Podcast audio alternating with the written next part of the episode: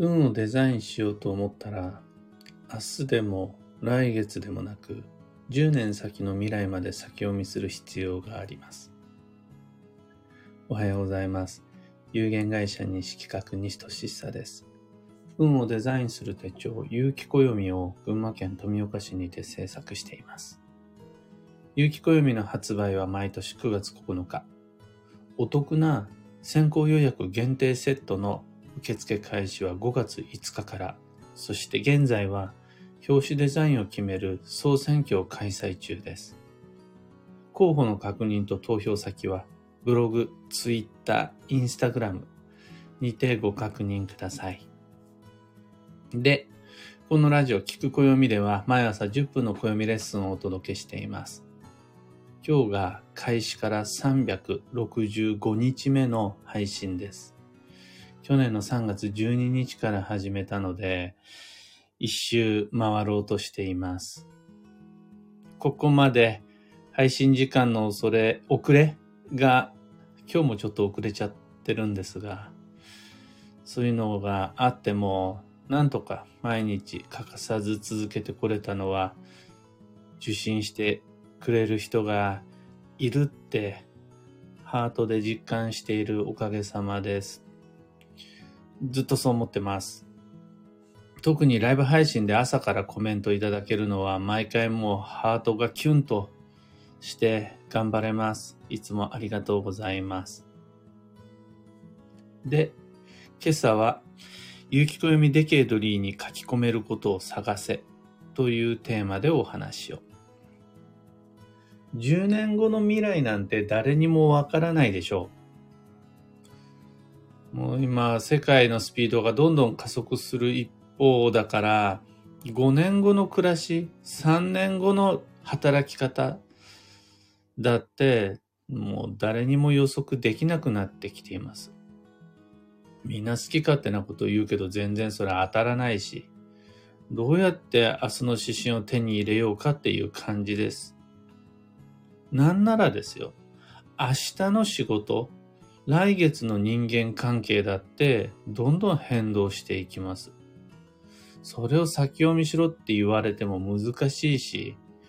わかりにくい、できないってなっちゃうのはまあしゃあなしだと思います。それでも、それでもやっぱり未来を意識することは必要って考えるのが暦の世界です。明日のことはわからないけど、明日の曜日はわかるでしょ。来月のことはわかんないけど、お花見の予定は立てようよ。ゴールデンウィークだって決まってるし、夏は暑くなるよ。夏が暑くなるのは今年だけじゃない。来年再来年もその先もずっと夏は暑くなるよ。で、わからないけどわからないなりに読める未来は読もうよ。っていうのが暦の世界です。そうして未来を意識してこそ、働き方だけじゃなくて、事業計画、事業計画、キャリアプランだけじゃなくて、子育てとか、健康、お金のことも運をデザインできるようになります。自分で自分の人生を決めていくためには、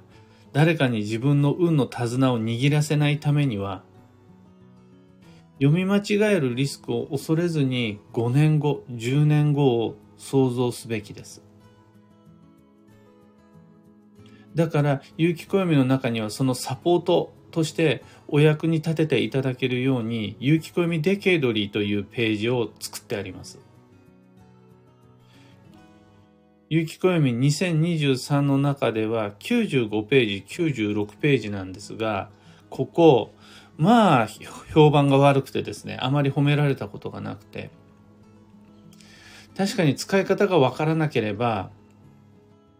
なんかこう、とっつきにくい、使いようのない2ページに感じるはずです。で、紙面の都合上そこまで使い方説明できてないし、でも大切な運をデザインしようと思ったら、ここの見開き2ページすごく重要なんです。どういうことかというと、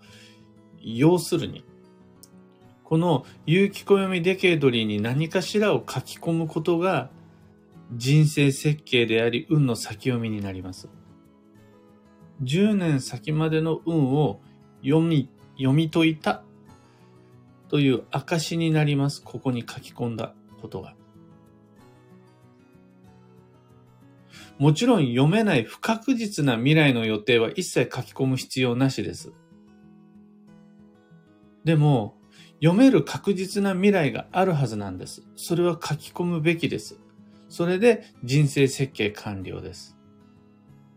何も読めないわけじゃないし、確実な未来もあるはずなんです。それをここに書き記すことができたら10年先の未来までデザインできるっちゅう話です。試しにまずはもうすでに書き込まれている情報のチェックから始めてみてください。一番重要なのが毎年の最重要期間を掲載してあります。その年最も運が動くのは何月かというのを10年先まで掲載済みなんです。この最重要期間というのは、ただ運が動くだけでなく、基地方位旅行の強化月間でもあるし、強方位対処の強化月間でもあるんです。だから、来年再来年はいつ何月に基地方位へ旅するのが最も効果的なのかが全部10年先までわかります。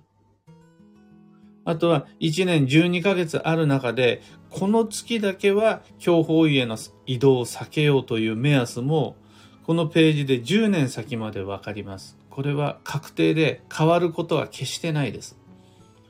変わらないから10年先の分まで印刷して形に残すことができます。あとは、大きな決断実行を避けてほしい強時期というのも旧性別に全て掲載済みです。10年先まで。2023年だったら九死火星と五黄土星。2024年だったら八白土星と白く木星は転職転居、結婚離婚、借金投資などの人生の決断、その年避けた方が良いです。強時期です。これ2029年だったら三匹木星と八白土星だし、2031年だったら一泊水星と六泊金星です。これも確定しています。他にも、運の流れを変えることができるような大吉時期であるとか、全員共通、誰がいつ行っても大凶となる方位、大凶方位とか、すべて暦の上で定期的に巡ってくるサイクルなので書き込むことができるんです。こちらに関しては、もう書いてあることだから、あとは視線をずらして読んでいただければ大丈夫です。もしも頑張ることができるならば、そこにさらに自分で書き込むことができるともっといいデザインに仕上がります。代表的な書き込みがスマホパソコンの買い替え。これ今僕が最も注目している運の鍵を握る要素なんですが、みんなが思っている以上にスマホとパソコンというツールが僕たちの運を左右するので、次いつスマホを買い替えるのか。少なくとも10年間同じスマホをずっと使い続けるわけにはいかない。この未来は確定のはずなんです。自分がそうしたくてもスマホの方が持たないから。そこまで耐久年数の長いパソコンはないから。そうすると、いつ買ったかを思い出してもらえれば、次に5年後、10年後、もしくは契約の関係で、いつぐらいが買い替え時かなっていうの見えてくるはずなんです。さらには、いつ基地方位へ行くのが良いのか10年先まで分かったなら、どの基地方位へ行くのかも書き込めるはずなんです。この見開き2ページは掲載されていませんが、他のページを利用してもらえると、10年先まで120ヶ月分の基地方位一覧表、旧姓別に作ってあります。それをトレースしていただければ、あ、じゃあ来年はハワイだなとか、再来年はグアムだなとか、その先で北海道を目指していう感じで10年先までのざっくり基地方位旅行計画も練れます。人によっては転職、転居、住居の増改築、移住なども全くわからないんだったら書く必要なし。でも、賃貸物件に住んでいれば2年ごとの更新があったり、あとはご両親の年齢が分かれば、介護のタイミングも分かってきたり、ご実家の築年数が分かれば、回収のタイミングも分かってきたり、子供たちがいつ入学し、卒業し、社会に出るか。6年生、3年生、3年生、短大、大学、新社会人。この節目を見ていくことで、ここかな、ここかなというタイミングは見つかるはずなんです。さらには、冠婚葬祭で何周年記念とか、年季法要とか、人によっては同窓会のタイミングが2年ごとって決まってたり、あとは発表会があったり、毎年決まっているお祭りイベントがあったり、車だったら車検があるし、生命保険が満期になったり、定期預金があるのかもしれないですし、なんてことをヒントにしていくと、10年先の未来なんて誰にもわからない。とかなんとか当たり前の事実に甘えずに何かしらのことを書き込めるはずです。これが運のデザインにめちゃくちゃ役に立つので、車検って書き込むだけじゃなくて、そこから、じゃあその時点で何キロぐらい乗ってるかなとかも分かってくるし、子供の高校卒業って書き込んだ時点で、高校卒業から派生して、様々な、じゃあ部屋割りどうしようかなとか、大学の資金どうしようかなとか、働くんであるならば、じゃあ事業承継どうしていこうかなとかが見えてくるはずなんです。そうすると、この味気なかった95ページ、96ページの見開き2ページが、急にモノクロからカラフルになって、自分の人生設計図になる瞬間を味わってもらえるはずなんです。これが有機暦オーガニックカレンダーっていうやつです。そこまで使いこなすのはなかなか難しいかもしれませんが、とりあえず未来をデザインするための10年先の読み解きの練習として一つ予定を書き込むことから始めてみてください。今朝のお話はそんなところです。ヒントを見つけてもらえたら配信終了後、いいねのボタンをお願いします。一つだけ告知にお付き合いください。暦部オンラインの春の体験入部に関して。暦部とは月に2回、第1第3土曜日にみんなで有機暦を開いて、なんか書き込みましょう運をデザインしましょうという大人の定期部活動です。怪しい感じに思えるかもしれないですが、怪しいからこそ、だい、じゃあも大体こんな感じなんですっていう無料体験会で実際味わってもらっちゃうのが100の説明より早いなと思いまして、久しぶりに、1年以上ぶりに2023年4月29日に体験入部の会を開催します。4月21日土曜日の21時から、ズームを用いたオンラインミーティングです。強引な勧誘なしです。これ機になっても全く問題なし。そのタイミングで一つ未来をデザインしてもらえたら十分です。もちろんましてや幸運の壺の販売とかしないので、興味ある方は気楽にお申し込みください。そのお誘いの詳細リンク先は放送内容欄に貼り付けておきます。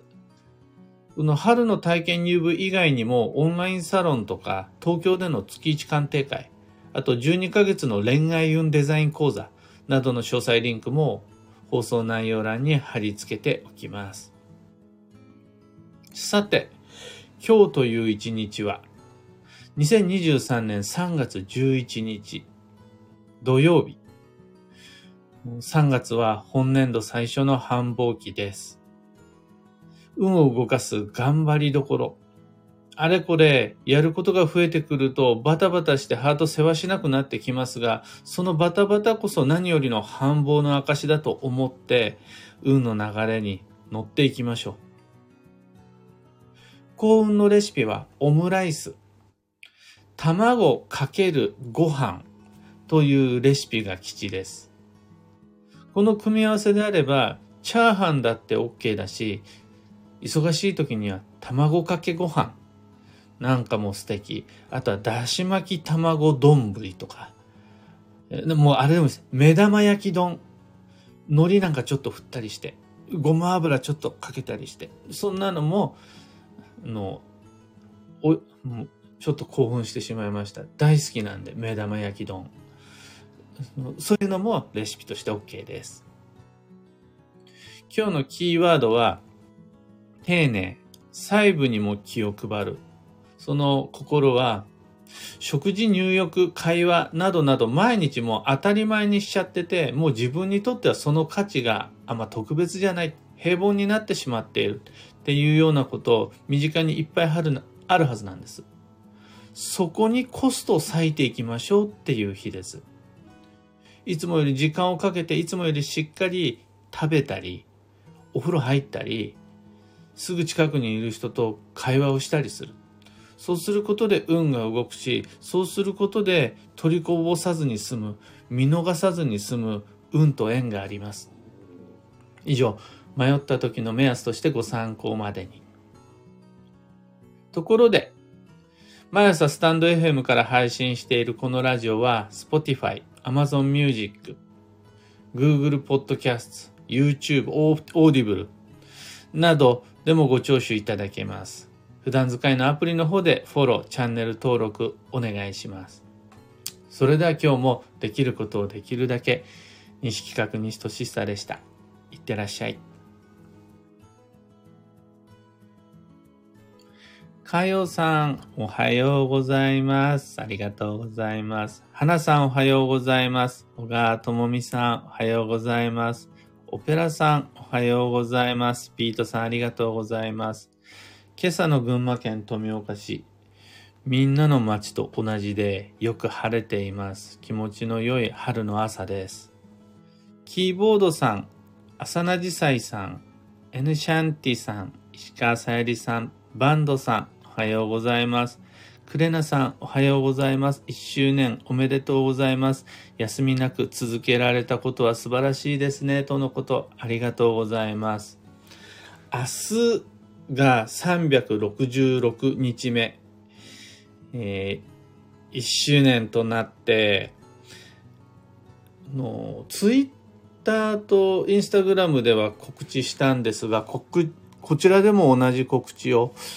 明日の記念日、1周年の記念日は、ちゃんと7時から始められるように目覚ましをかけて、で、左右で乾杯してから配信を始めたいと思っています。もしよろしければ日曜日の朝7時からラジオの前にお気に入りのマグカップ準備して左右での乾杯をお付き合いください。おかげさまです。ここまで一日も休まずに続けられるってやっぱりありがたいなって思います。マミーさん、おはようございます。365日目おめでとうございます。毎日続けるって本当に素晴らしいです。とのこと。これね、でも、僕、最近思ったんですけど、僕もう、あ、毎朝のそういう出勤とか何時に起きるとかが嫌で今の家業に入ったんですよ。もっと言ってしまえば忘れもしない高校2年生の時に僕はスーツを着てネクタイを締めて毎朝同じ時間にみんなと同じように会社に行くということは無理ですってあの高校2年の数学の授業の時にもう心に決めて思ったんですよ。だからもう数学もしないしあの、会社員にはならないから、履歴書も書かないし、どこの面接にも行かないと思って、そう思って生きてきたのが、いつの間にか毎朝定期的にラジオ配信するようになって、6時とか6時半には起きるようになって、なんか、人生ってわからないなって思います。今となってはもうこの毎朝のラジオ配信が張り合いというか、自分にとっての楽しい人生の一部になっていて、本当におかげさまです。かよさん、一周年おめでとうございます。ありがとうございます。ラジオのおかげで、うちの子供たちにも企画がぐっと身近になりました。毎朝みんなで楽しませていただいています。とのこと。土曜日は今日は学校はお休みなのかな。どうしてもその運の世界の話って、学校で教えてくれなくて、よく言うんですが、春夏秋冬のことは教科書に出てきても、季節の変わり目という土曜シーズンの話は学校の先生がしてくれることないし、旧生学の話を学校の先生がする必要はないんですが、全員がそれぞれ違うという前提での授業って行われなくて、やっぱりシステム化されているから、戦後の教育って。そういう中で、こう、なんて言うんでしょう、忘れちゃってる運みたいなもの、運っていうから怪しくなりますが、大切なことが抜け落ちてるなっていう部分、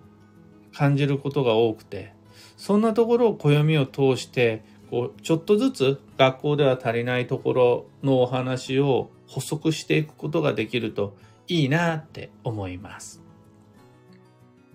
漢方花子さん、おはようございます。花さん、一周年、素晴らしい、おめでとうございます。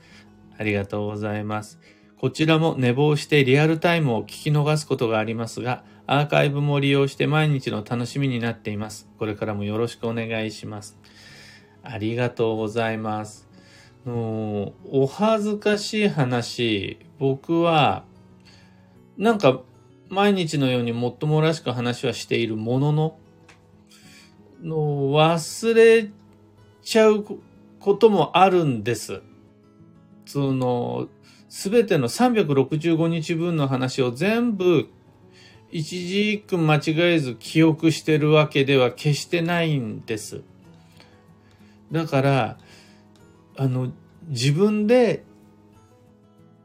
自分の運を見失った時に自分のラジオのアーカイブ聞くことはあります。もう、ここ最近3、4回聞いてるのが、1月21日の配信で、必然の出会いは別れもまた必然っていう配信があるんですが、それ、やっぱりね、忘れるんですよね。別れ、あの、人との別れだけじゃなくて、物との別れ、場所との別れ、お気に入りのお店が移転しちゃうとか、せっかく気に入って使ってた商品が廃盤になっちゃうとか、大切だなと思ってた人との距離がどんどん離れていくとかって感じた時に、忘れるんですよね。なんだよって思っちゃって。そうなった時、ああ、もう一回ちょっとあれ聞いとこうと思って、その1月21日の配信に戻るんですが、アーカイブ、そんな風に利用してもらえるの本当にありがたいです。北さん、365回目の配信おめでとうございます。ありがとうございます。おかげさまですっかり朝のルーティンになりました。有機暦を使うようになって、運のデザインやサイクルを随分と意識するようになりました。ありがとうございます。とのこと。これ、YouTube だとなかなか難しいと思うんですが、もう、イヤホンをして、流しっぱなしにしながら洗い物したり朝の作業、えー、例えばじゃあ子育て、お弁当作り、洗濯物とか、できるからあの、なんて言うんでしょう。しっかり聞いてお勉強するという感じより聞き流してもらいながら暮らしを普通に続けていただけるように一応は意識して、あの、毎回配信しています。あの、いや、お勉強モードでちゃんと暦を開いて、ペンを持ってっていう時間作っていただけるのももちろんありがたいんですが、基本ラジオは通勤とか通学とか家事とか、あと寝る前の睡眠導入剤としてとか、何かのついでに聞き流してもらえると嬉しいです。漢方花子さん、一周年おめでとうございます。ありがとうございます。左右で乾杯。日々の配信ありがとうございます。これからも楽しみにしています。そのこと。明日、366日目の回は、まず左右で乾杯してから新しい一年始めていきたいと思っています。もしよろしければそちらもお付き合いください。ピートさん、祝1周年、いつもありがとうございます。そしてこれからもよろしくお願いします。とのことありがとうございます。そのおかげさまで明日からもまた新しい一年を始められそうです。小川智美さん、1周年おめでとうございます。ありがとうございます。毎日継続できることが素晴らしいです。毎朝の楽しみが増えました。これね、困った話、今日のお話だけでもまだまだ本当に足りなくて、1000日、2000日あっても伝えきれない伝えたいことがいっぱいあって、一応ね、